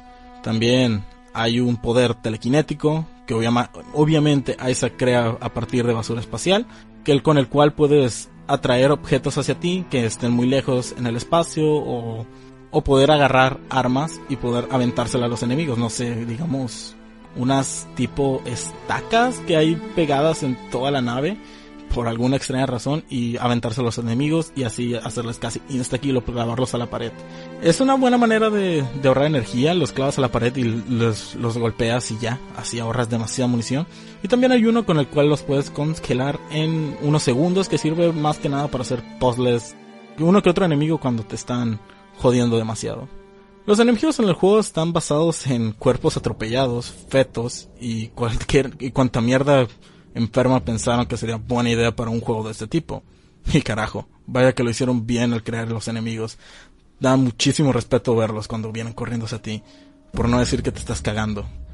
Este juego ha contado con una de las partes que más me ha perturbado y tiene que ver exactamente cuando vas caminando en la nave por la parte de los camarotes, porque obviamente en la nave hay gente viviendo y se escucha un bebé llorar. Empiezas a investigar y no hay nada y te das cuenta de que los, llanto- los llantos cesan, ya, ya no hay nada, pues no hay pedo. Y ya cuando te vas acercando más, descubres que en la cuna no, no hay bebé, pero hay un enemigo en esa parte. Y también les quiero dar una pequeña, pues, ¿cómo decirle? Advice. Que si van a probar el juego, tienen que tener estómago. Y no es broma con eso de que, ay, no, pues sí, no, me gusta el gore y todo eso. No, pero me refiero a las personas que en realidad no les gusta el gore. Este juego tiene muchísimo, muchísimo gore. Demasiado, diría yo. Se lo presté a un amigo una vez. Estaba yo en la prepa. Y se lo presté, le dije, ten, güey, se me hizo un, un juegazo y todo eso, pruébalo. Pues ya, todo el pedo lo estaba jugando y eso. Y al día siguiente llegó y me lo devolvió y me dijo, ten. Mamá me dijo que te lo devolviera. Porque me vio cuando me estaba eh, matando un enemigo. Porque cuando un enemigo te mata normalmente no solo es como, no sé, Resident Evil 4 que Leon cae al suelo y ya o te cortan la cabeza, no. Los enemigos te desmiembran. Literalmente, cada enemigo te va a matar de manera diferente. Uno te va a cortar la cabeza, otro te va a cortar los brazos, uno te va a hacer explotar, uno te va a vomitar la puta cara y te va a hacer tragarse su vómito y Isaac morirá en ese instante. Este juego es, es lo más hermoso que he jugado en, de un juego espacial. No sé si mis compañeros tengan algo que decir. Nacho, Basho, ¿lo han probado? El inicio de un Dead Space que empiezas como una zona de hielo, no recuerdo cuál es. Es el 3. Ese es el con el que tuve un poco más de tiempo. Eso porque un compa de la universidad lo estaba jugando. Lo vi y el, ese 3 se me hizo un poco más de acción que cualquier cosa. Lo que sí recuerdo es que Dead Space sí se hizo muy pero muy popular. Todo el mundo lo estaba subiendo y la verdad a mí me cansó un poco. Llegué a ver parte del 1, se veía interesante. El 2 no supe absolutamente nada. Y el tercero, creo que todo el mundo dice que es el peorcito porque es más de acción. No sé si estoy en lo correcto o no. Sí, es más de acción y también que, que tomaron cosas que no me gustó. Por ejemplo, te encontrabas partes de armas tiradas y tú las tenías que crear a partir de cero. Y o sea, y podías hacer un puto cuello de botella, o sea, un arma que en serio no te sirviera para nada. O la mejor arma de todo el juego que lo rompiera. Y eso es algo que, que sinceramente no me gustó mucho. También es que es cierto eso de que todos lo empezaron a subir porque fue la segunda venida de Jesucristo eso para los amantes del survival horror o para los que para los que subían juegos Spooky para asustarse. Y es cierto, me, me acaban de comentar, es cierto, eso, eh, el 3 es co-op, está pensado para hacer co-op con él. Así que no está pensado como un, como un juego que te dé mellito solo. Yo con Dead Space 2 no, pero he intentado jugar el primero porque lo tengo en Origin, lo regalaron hace bastante. El tema es que el port del Dead Space 1 es una putísima mierda. Si ustedes lo configuran como un juego normal, se van a empezar a ver que el juego está horrible, al menos si lo juegan con, con teclado y mouse, como que no pueden girar cuando caminan y se siente tosco. Eh, resulta que eso es porque el juego está yendo a más de 30 FPS. Si le activan V-Sync, el juego en vez de sincronizarte con, con, su, con tu monitor, se pasa a 30 FPS y empieza a funcionar bien. En ese momento dije, no, se va a la mierda, no quiero andar jugando cosas a 30 FPS en esta PC. Ahora mismo ya me adecué a jugar otras cosas a 30 FPS porque llevo más tiempo con la PC. Ese era el momento en que andaba Super Circle Jerk porque mm, no hacía tanto tiempo que tenía la PC nueva y quería jugar cosas al máximo, especialmente porque ese juego es bastante viejo y lo debería poder correr cagado de risa. Pero sí, al final por eso no lo terminé jugando y principalmente me interesa el primero porque entiendo que es más survival, siendo que el segundo ya empieza un poquito más con lo de acción el segundo sí tiene cosas que me gustan. Recuerdo haber bastante, visto bastante de la saga, con excepción del 3. Eh, creo recordar que el 2 tiene muchas secciones que son más oscuras, lo cual resalta muy bien por cómo funciona el tema de la HUD del juego, que realmente no hay una. Tu HUD son partes del traje y las armas de Isaac. Por ejemplo, la vida es una línea en la espalda y la munición es como un holograma que, sacan las armas. Pero hablando de las armas, ¿qué armas te gustaban a vos en Dead Space 2? ¿Qué usabas? Uh, mira, eso es una excelente pregunta. y es cierto lo que dices, el HUD. El HUD nunca, nunca hablé de él. Y es cierto, la vida lo tienes en la espalda. Y las balas sí. lo que traes en el cargador te lo da. Te lo aparece una como un holograma arribita de la, del arma. Y el inventario, pues, es algo especial que usa Isaac. Supongo que lo deja ver su traje, su inventario. Porque es en tiempo real. Y bueno, ya.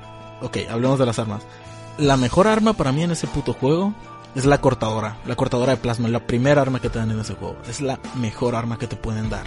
¿Por qué? Porque tiene dos modalidades, modalidades que básicamente nada más cambia cómo va el disparo. Puede ir recto o puede ir horizontal. Con el cual puedes cortarle más fácil las extremidades a los enemigos y nada más las jalas con, con el poder telequinético y le avientas el, el brazo cercenado al enemigo y lo puedes matar. También otra que usaba mucho es una que es con un cañoncito de plasma que avienta muchísimo, avienta una onda. Esa es muy buena en una parte del juego donde hay un chingo de enemigos. Y ya, o sea, también hay demás, bastantes armas, está lanzallamas, la sierra, hay un, tipo, un estilo francotirador, un arma de minas. Tienen su utilidad, de hecho hay un logro por matar a un enemigo con cada arma, pero nada, nada, nada. Esas dos para mí es lo con lo que puedes acabar el juego sin ningún problema. Dead Space 1 quizás se sienta mucho más tosco que Dead Space 2. Porque lo es. En Dead Space 2 mejoraron muchísimo el gameplay. Pero Dead Space 1 tiene algo mágico que es... No sé, es la atmósfera. La atmósfera también la siguen teniendo en el 2, pero el 2 es mucho más acción, por eso me gustó más. O sea, ya, ya sé, yo super fan de Survival Horror, pero me gustó más el juego que tiene más acción. Porque no sé, porque me lo imagino como, como esas películas sci-fi que, que uno veía de niño la de Alien o todo eso que que aunque sí te daban miedito, o sea, te gustaba ver cómo cómo se las ideaban para poder sobrevivir a ellos atacándolos o no sé. Y pues ya, si lo pueden probar, háganlo el do, el 1 o el 2, el 3 si lo pueden probar, pues pruébenlo, pero no no es como que como que se vayan a perder de mucho si no lo juegan. Muy bien, gracias Erna por traernos este jueguito de tus clásicos survival horror. Recalculando. Y ahora vamos con nuestro perezoso favorito. Antua, ¿qué juego nos traes en este podcast? ¿Qué onda, morritos? Eh, mire, yo les voy a traer un jueguito que se llama FTL Faster Than Light.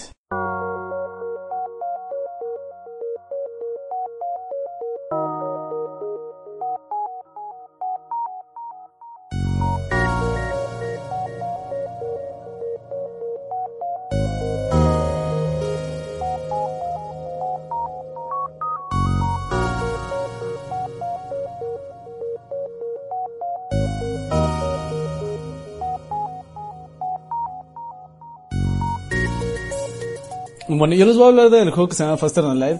Es un juego que se creó, bueno, se creó, se hizo, se salió, se, se dio a- se dio fecha de lanzamiento en septiembre por allá del 2012. Eh, yo no lo conocí como hasta después, no estoy muy seguro cuándo lo conocí, ni por qué lo conocí. Probablemente porque alguno de ustedes lo jugó, yo creo que el NX. Pero no sé si antes por alguna razón, la neta no estoy muy seguro. Eh, bueno, Total Faster Than Light es un juego de estrategia en tiempo real de navecitas. Eh, estilo roguelike, pero bueno, es que roguelike ya no me gusta decirlo tanto, nada más porque es generación aleatoria de eventos que aparecen en cada una de las estaciones donde apareces. Eh, lo que sí me gusta del juego es que tiene, es permadeath, te, mueres e inicias del inicio. Siempre me han gustado esos juegos.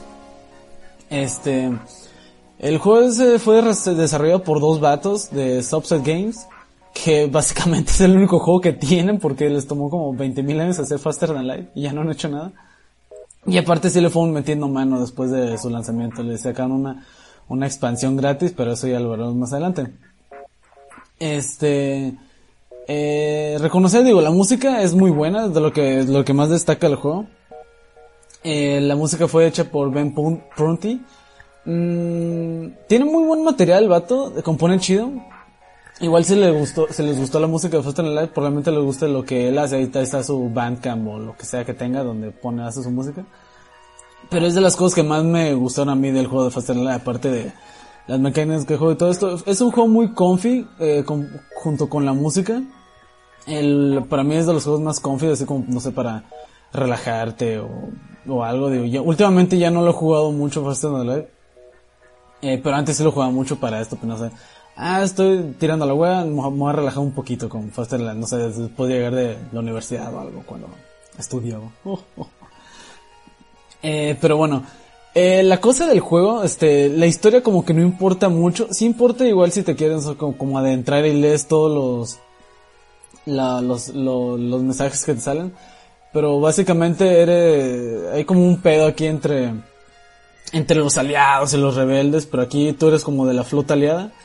Y encontraste información vital para transportarla a la base, a tu base aliada, que con esto podrías eh, terminar con, con, con aquí, con, con la guerra entre los, entre los rebeldes que siempre te la están haciendo de pedo. Y básicamente es esto, lo encuentras, eh, no hay como un inicio, un previo a esto, nada más es esto, de encuentras esta información, eh, tienes que llegar al final de eventos, no, sectores, sectores, sectores. Si debes llegar son, son alrededor de 8, recuerdo, 8 sectores que son. Y en el sector final pues es este, como el final boss, pero es un pedote, ya les voy a contar. El juego sí es un poco difícil, pero vas aprendiendo como a, a salirte de, de las peleas que no puedes ganar, por así decirlo. Porque si hay, hay eventos un poco aleatorios que caes y no sabes si eso este, si va a ser un, un evento amistoso o si te le van a hacer súper de pedo como con 30 mil, con 30 mil disparos a la vez. Porque hay, un evento muy cabrón que sí te puede salir como que la mitad del final, boss y tú apenas vas medio armado. Y, y dices, ¿qué, qué mierda, hermano? ¿Cómo me lo a Y pues ya, chingas a tu madre, ¿verdad? Ya desde el inicio. Eh, bueno, para empezar, el juego se juega eh, con teclado y mouse. Este, bueno, es un juego que solamente es para PC y de descarga digital. Eh, el juego se juega como si fuera un juego de estrategia en tiempo real, pero haz de cuenta que tienes tu navecita. Tu navecita tiene diferentes sectores, tiene diferentes sectores eh, que son mm, sistemas y apartamentos de tu nave. Este, para esto tienen diferentes, hay diferentes naves y cada nave tiene estilos de juego diferentes. Hay, hay naves que son eh, más stealth, hay, hay naves que son más de ataque, o sea, que son un poco eh, más este balanceadas, como así como la nave básica, que sería como la primera que te dan, digo, porque al inicio solo hay disponible una nave y ya todos los demás eh, son desbloqueables, es lo que le da mucha rejugabilidad al juego. Dices, ah, mira, este, saco, eh, las naves se desbloquean eh, o haciendo achievements con la nave en curso, o haciendo diferentes eh, misiones, o pasando el juego con tal nave y ya desbloqueas la, la siguiente. Eh, la, la primera que te dan es una navecita con con armas básicas, este, no sé, de armas hay misiles que eso cargan y se, que tiene, que son de munición, porque en el juego está, están lo que están los, los misiles, eh, que son acumulables, y el scrap, que es como la chatarra que es la moneda del juego. Mm, pero en cuanto a armas hay misiles, eh, láseres que son como disparan, o sea, hay diferentes tipos de láseres también y de misiles, pero ya dependiendo de, de cuánto, de qué tanta, de qué tanta poder necesitas para activarlos, porque hay naves que pueden activarse eh, cuatro, cuatro tipos de armas a la vez, lo puedes combinar, los puedes ir comprando en las tiendas en donde vas cayendo de diferente evento. Este, bueno, hay láseres que son es como el arma básica. Disparan, no sé, hay láseres de cuatro disparos, de tres, de dos, hasta de uno nada más, si no quieres que gaste tanta, tanta energía de tu nave, porque de diferentes armas, pues gastan, mejores armas gastan pues más, más poder de- del sistema de armas, porque también puedes ir mejorando tus sistemas eh, conforme vas avanzando, digo. Eh, conforme vas ganando mucho material este, que es la basura, por así decirlo, las- la chatarra, de cada pelea que vayas ganando de prosiguiendo. Mm, Bueno, en cuanto más eh, en cuanto más este armas, hay este, no sé, armas de iones que deshabilitan sistemas, se rompen el escudo de una o de dos. Depende de cuánto, recuerden que hay variaciones de cada una de estas, también los, los iones se lanzan, pueden lanzar nada más de uno y es muy poderoso que desactiva hasta dos escudos o pueden ser tres putazos seguidos.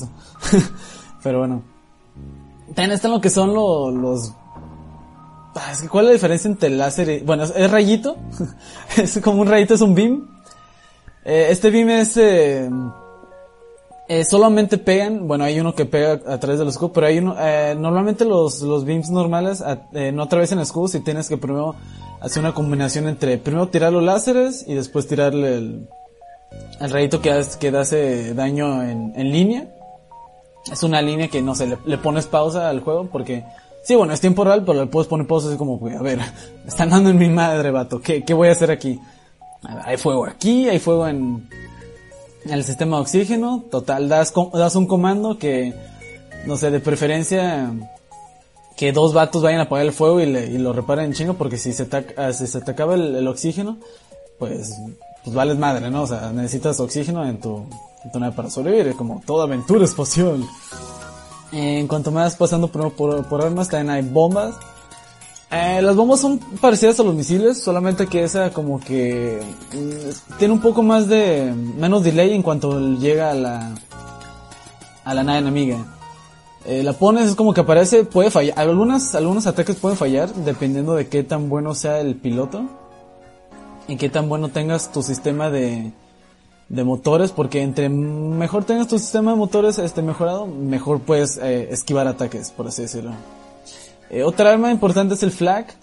Eh, el flag es como de las mejorcitas armas, ya que avienta mm, tres o cinco dependiendo de, de- del flag que sea. Eh, avienta como chatarra, pero no gasta nada, no gasta ningún acumulable. Atraviesa escudo, puede- es muy fácil que falle, pero es como que de las mejorcitas armas, pero también gastan mucha energía de tu sistema de armas no sé, creo que gastan tres o cuatro y a la vez solo puedes tener como máximo activado eh, 8 slots para armas y la tienes que ir repartiendo dependiendo de qué tanto gaste el arma ahí. Eh, también hay, un arma especial que es la de cristal. Eh, la, de cristal digo es, es buena, el, la atraviesan escudos. Eh, y solo es este eh, inicial, esta inician la, la nave de cristal, de, lo- de los vatos de cristal, realmente. Es una raza el juego. Eh, otra cosa, bueno, interesante, digo, también hay diferencias, digo, de tu crew. Eh, al inicio, pues cada nave que vas desbloqueando tiene crew diferente, tiene armas diferentes y tú las puedes ir como acomodar, por así decirlo. Algo, algo que está también padre para jugarlo con, con compas es que le puedes poner nombre a los, a tu tripulación. Eh, la tripulación pueden ser humanos, que son eh, la raza base y tienen buen aprendizaje en cuanto, en cuanto a lo que son, si es, si es piloto, si es ingeniero, si se encarga de armas, escudos, este, y otras, y otros sistemas de la nave. Eh, los Engis son como estos tipo androides. Bueno, no son androides, son como tipo los, los ingenieros ahí, los que aprenden más rápido. Digo, perdón, los que reparan más rápido. Están los mantis que se mueven muy rápido y atacan y, y, tienen un buen nivel de ataque porque tan lo que hay en el juego es que te pueden invadir tu nave. Te pueden invadir tu nave y tú, o tú también puedes invadir tu nave ya que tengas el sistema para teletransportación. Y lo que puedes hacer, una estrategia para no, no establecer combate y tardarte tanto es mandar a cuatro mantis en putiza a que le partan su madre a toda la tripulación y si se muere toda la tripulación de la nave, de la otra nave, de la otra nave pues ganas por default. Solamente que no destruyes la nave y no recuperas tanto scrap, por así decirlo. Eso también lo puedes hacer, eh, lo de mandar es una buena estrategia con los Rockmen, ya que tienen, los Rockmen tienen mucha resistencia. Eh, tienen mucha resistencia pero son más lentos. Eh, también están los Sultan, los Sultan, este, son estos monos verdes que parecen Pokémon de los Reyes, el Reyes de hielo. Eh, los Sultan, este, son como pilas, pilas andantes porque en el cuadrito del sistema que esté, este, eh, agregan un slot de, de, de energía, por así decirlo. Estos vatos, pues, la- el único efecto que tienen es que si te los matan, explotan y hacen daño en área a tus demás tripulación. También están la- los slugs, los babosas. Eh, estos vatos, este, también reparan rápido y, y lo que tienen es que puedes, tienen, puedes ver sin tener sistema de cámaras a la otra tripulación. También están los, lo- los vatos de cristal, que son como los Rockmen, pero son como unos antepasados antiguos y que no sé qué, la, la chotan aquí una historia super deep te cuentan. Ya que los desbloqueos puedes empezar con estos y eh, son muy buenos. Sí, es como, yo consideraría que sería como la mejor tripulación, por así decirlo. Eh, los de cristal, digo, tienen una habilidad especial que bloquean todo el, todo el cuarto donde están. Con, con el hielito, bueno, yo le digo hielito, pero es, es cristal realmente. Y no puede entrar nadie. Es como, mm, se protegen, por, por así decirlo. Y por último, bueno, la última especie son los Lanis, Lanius. Que esos datos no necesitan oxígeno, digo, en, en el, en el cuadrito donde estén de- del cuarto de la nave, eh, chupan, chupan todo el oxígeno. Y es una, son unos vatos de metal ahí medio, medio raros. Eh, pero bueno, ya, ya cubrí razas. Eh, de naves, pues sí, están especiales, cada, casi casi optimizados para cada una de estas, de estas razas. No sé, si eres mantis, pues, por lo mismo de que tienen buen ataque, pues tienen desde el inicio para transportar y y de armas, pues no están muy fuertes. Digo, los humanos son los que casi siempre traen naves, perdón, traen armas balanceadas y que meten pues buenos putazos.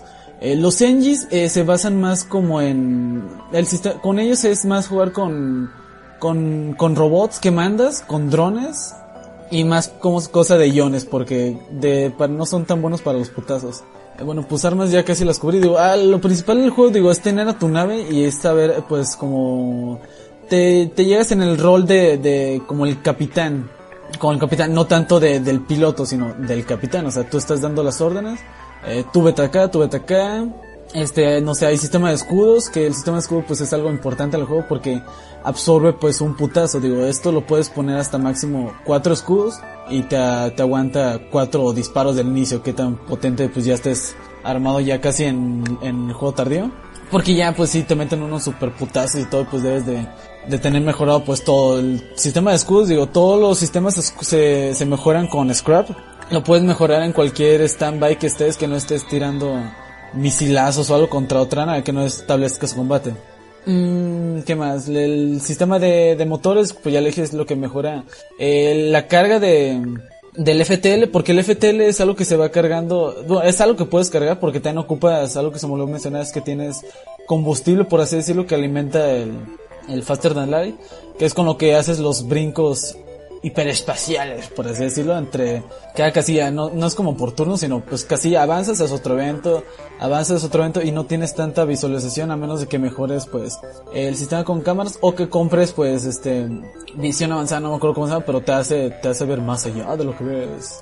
Eh, nada más normalmente tiene, puedes ver a las casillas que están a un, a un salto de tu distancia y dices, ah no, mira, esto es una tienda, ah mira, esto puede ser peligroso, o esto puede ser pues algo, algo interesante o una, un llamado de emergencia, baby. eh, total, tienes oxígeno, ya que pues todas las, casi todas las razas necesitan oxígeno, menos los, los lanios.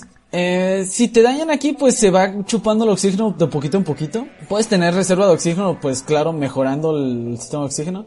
Eh, control de armas, este, es nada más para poder eh, cargar más armas y que tu sistema pues soporte, no sé, no sé, cuatro, cuatro misilados al mismo tiempo, por así decirlo. Cuatro misiles que puedas mandar. Es, es bueno tener mejorado esto ya que entre más armas pues puedes crear una mejor estrategia, no sé, entre tirar un putazo con ion o tirar con, con láser para dañar cierto, cierto sistema de del enemigo, no sé, para que no te siga atacando y les activas completamente las armas, se los rompes y ya no te pueden atacar y pues ya los tienes de pechito, ¿no? Total, hay muchos sistemas de armas, pero los más importantes son piloto, este, estación médica, eh, sensores, porque sin tus sensores pues no puedes ver pues ni tu propia, ni tu propia nave, ni lo que ves nada más en el cuadrito donde esté, pues es como tipo Age of Empires, de que lo que no tienes explorado pues no lo puedes ver. Eh, pero no es como que sea explore, sino que en la casilla que esté el monito pues ahí nada más se ve, pero ya lo mejoras y tal. Ya ves todo. El sistema de puertas también lo mejoras porque cuando te invaden pues nada más tienen la puerta donde se pueden pasar automáticamente, pero ya las mejoras y ya eh, tienen que pegar golpes a, la- a las puertas para poderlas abrir y las fuerzan, por así decirlo. Eh, ya cosas que agregaron en el en la versión avanzada, eh, en el DLC que sacaron, eh, digo el DLC lo sacaron dos años después, pero fue bien recibido porque fue completamente gratis. Y el DLC ya sacaron este sistema para hackear, sistema de control de mente para controlar a- por cierto tiempo limitado pues a la otra pa- para os- para ser aliados a tus enemigos la bahía de clones de si te matan un mono pues eh, se revive pero con menos menos skills Mm, algo tan importante es el cloaking eh, para las naves stealth o de que lo puedes tú conseguir digo todo algunos eh, algunos sistemas son son extras los puedes conseguir comprando en las tiendas. Pero si salen un barote y digo, si tienes que ahorrarle o, o ponerte bien en encontrar en cierto tiempo del, de que avanzas de los sectores, eh, pues conseguir buen baro y hacerte pues, con mucho scrap o, o eso sí, o ahorrarle para, porque digo, también el scrap usted lo puedes usar para reparar tu nave, porque tu nave tiene un- una barra de vida. Digo, tiene la barra de vida y digo, con cada tiendita la puedes reparar y pues ya no te están dando tanto tu nave. Digo, no es como que se te recupere, reparando tú solo tu nave, no la puedes recuperar. Por lo mismo tienes que ir a la tienda, comprarte una coca y una, y una conchita, y después, pues ya reparar la nave. Pues la moneda del juego, pues es básicamente pues, el scrap. Digo, con eso mejoras tu nave, con eso compras cosas, con eso reparas, con eso pagas, en caso de que te quieras rendir o en alguna pelea o algo. Te salen aquí algunos eventos de, oh, vato, ya te estamos dando mucho en tu madre, ¿te rindes o qué? ¿Lo, la bebes o la derramas?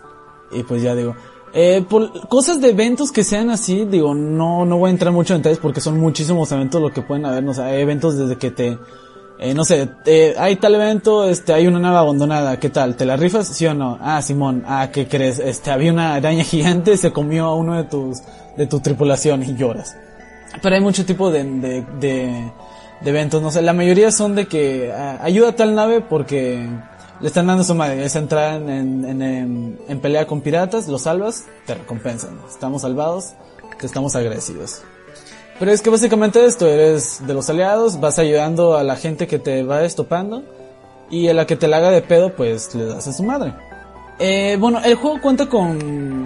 mm, Algo básico del juego es que cuenta con dificultad fácil y normal. Ya en la versión avanzada pusieron la versión... Eh, pusieron dificultad difícil ya porque... oh, los vatos se lo están pasando muy fácil ya. Para los arcoretas ahí les da matas. Básicamente cambia... Eh, qué tan, qué tanto, con qué, con qué tanto dinero empiezas o qué tanto dinero ganas con dependiendo de la pelea. Más fácil ganas más dinero, menos, más difícil ganas menos dinero. No es como que cambie mucho la, la IA de la, del- de los enemigos. Porque eso siempre va a estar cabrón. Cuando no tienes mucha experiencia, pues sí te la hacen de pedo. Eh, bueno, básicamente pues sería el, el core game de- del juego. Es, es un simulador de que tú eres el capitán. Puedes ponerle pausa para meditar, para meditar pues que el siguiente movimiento que va a hacer. Porque hay algunos movimientos que puedes como combinar, no sé, tiras arma 1 y arma 2 y les puedes poner un tipo, tiras primero una y después la otra para que rompa el escudo y después meterle bien el golpe en el sistema de armas, que es casi lo mismo. Eh, andaba leyendo que se basaba en un juego de Star Wars, pero no lo conozco. Es un juego de Star Wars donde se supone que eres, que tú controlas tu nave y como que te vas administrando. No tendré mucha información de eso porque no lo vi. Y no conozco el juego y no investigué básicamente, digo, no es como que...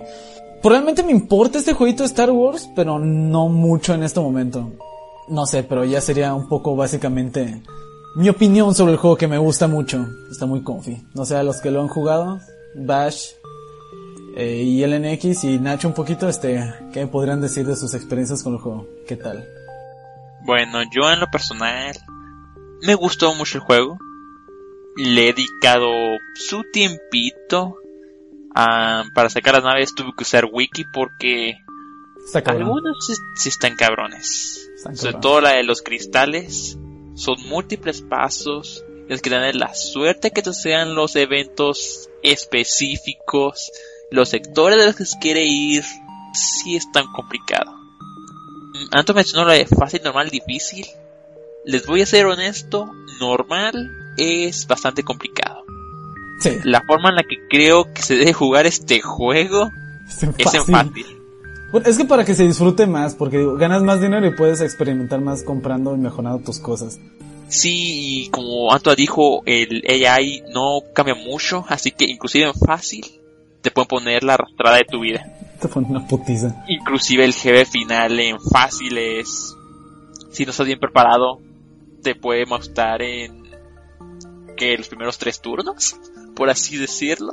Sí, no, vato, yo cuando llegué por primera vez al último jefe, ah, mira, ah, por primera vez llegué al último jefe, ya lo maté, nada, segunda fase y lo tienes que seguir.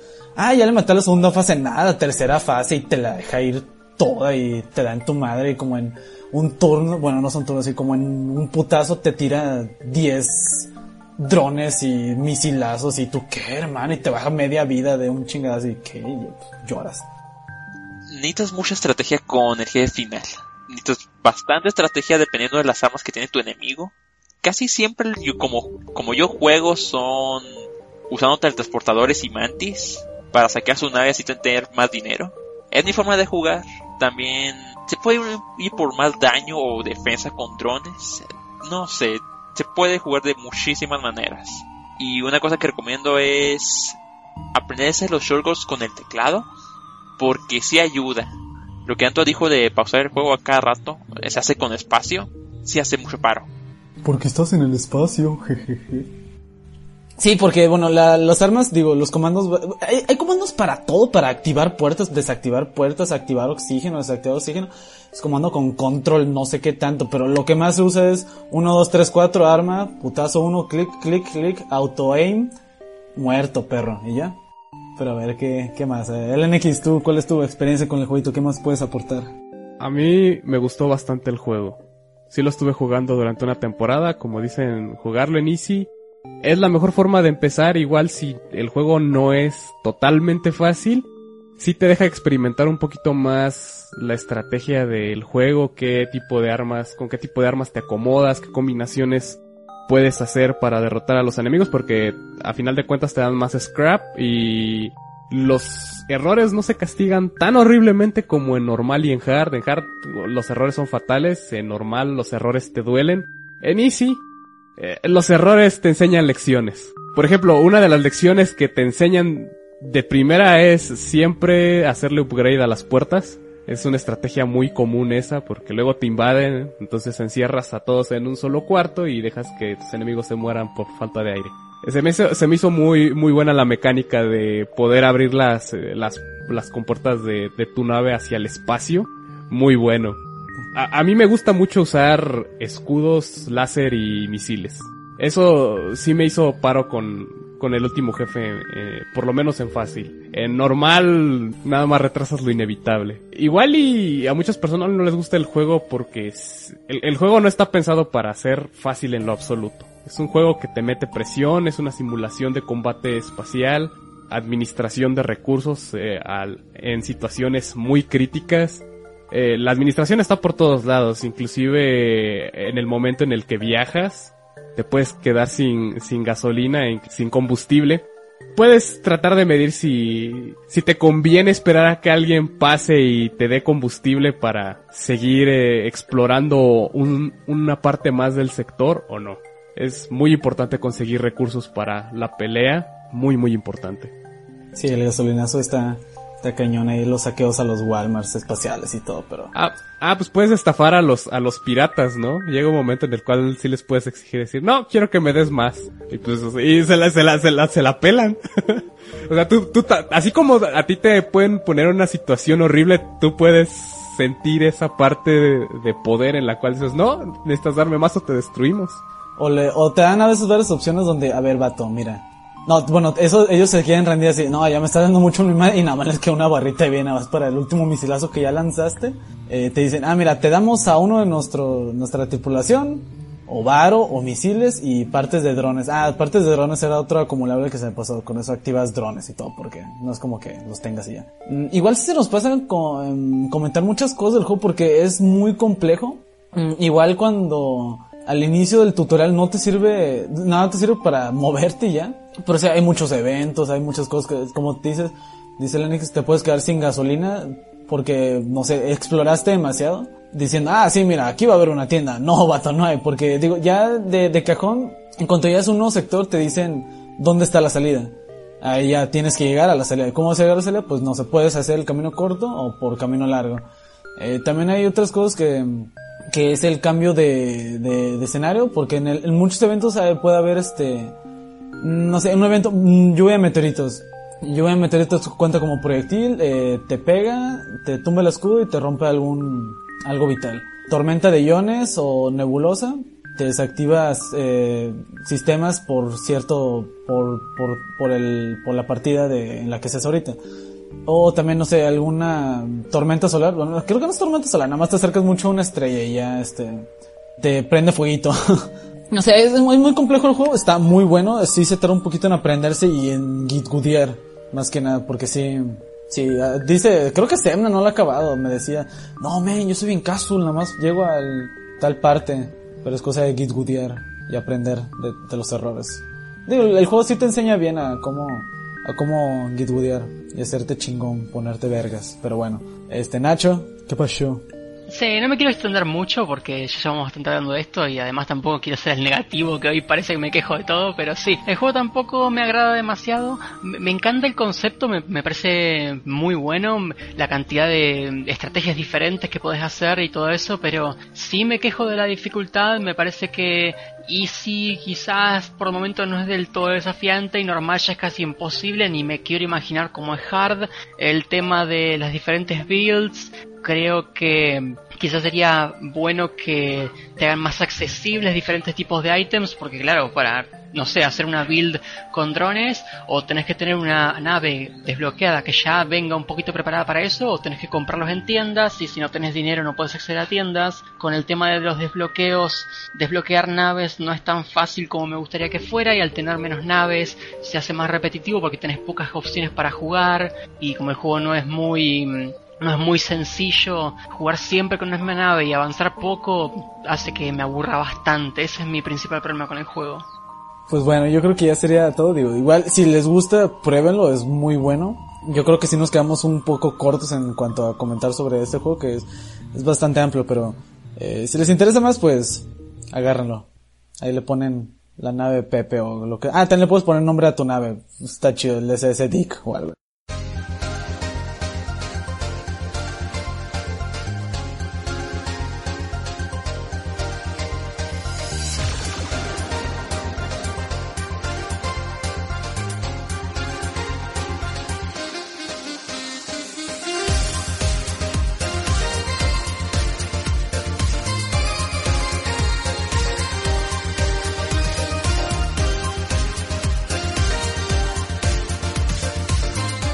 Muy bien, y con esto damos nuestro podcast ya terminado.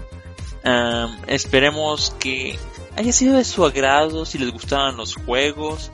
Coméntenos qué les ha parecido los juegos que le hemos traído en esta ocasión. Mencionen con qué juegos ustedes se han, le han dado una pequeña autisteada este mes. Coméntenos ahí abajo en los comentarios. También recordarles que si están interesados en todas las tonterías que hacemos y demás, están nuestras redes sociales, prácticamente por enlaces a Twitter. Y de igual manera, si ustedes están escuchando esto en cualquier dispositivo que no sea computadora, a recordarles que está el link para descargarlo en iBox. Así que sí, eso y cosas. Por nuestra parte, eso es todo caballeros. Esperamos que este podcast, a pesar que puede llegar un poco tarde y que sea el primero del mes, espero que haya sido de su agrado. Entonces, su servidor, Basho, en esta ocasión le dice show y nos vemos el próximo mes. Cuídense. Chao. Adiós, amiguitos. Adiós, hermanitos. Fierro potente. Show.